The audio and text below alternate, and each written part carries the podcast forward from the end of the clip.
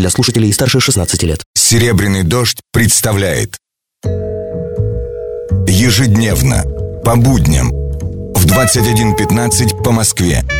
Специальный проект Николая Сванидзе «Тема дня за 60 секунд».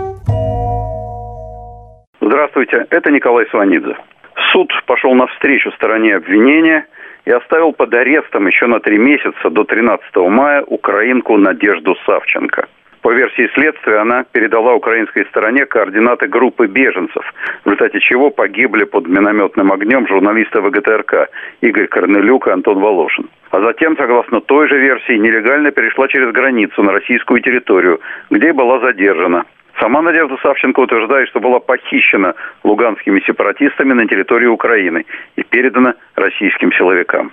Надежда Савченко уже 60 дней отказывается принимать пищу и заявляет, что будет голодать до тех пор, пока ее либо не отпустят на Украину, либо она умрет.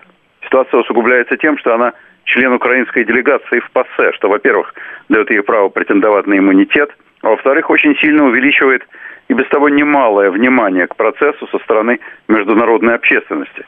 Сейчас Надежде Савченко ставят капельницу с глюкозой в медчасти матросской тишины. Однако, по мнению адвокатов, до следующего судебного заседания она может не дожить. Вопрос судьи, страдает ли она тяжелыми заболеваниями, голодающая два месяца Надежда Савченко ответила «не дождетесь».